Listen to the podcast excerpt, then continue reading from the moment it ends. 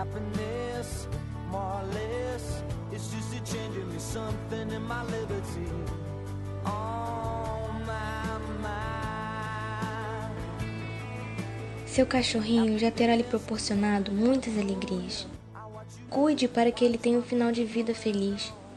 Sempre que for possível, deixe que ele permaneça ao seu lado, pois este será realmente um dos poucos prazeres que lhe restarão na velhice. A grande despedida está próxima, e ele, por instinto, sabe disso. É natural que deseje a companhia daquele que aprendeu a amar e respeitar durante sua vida. Não o abandone agora.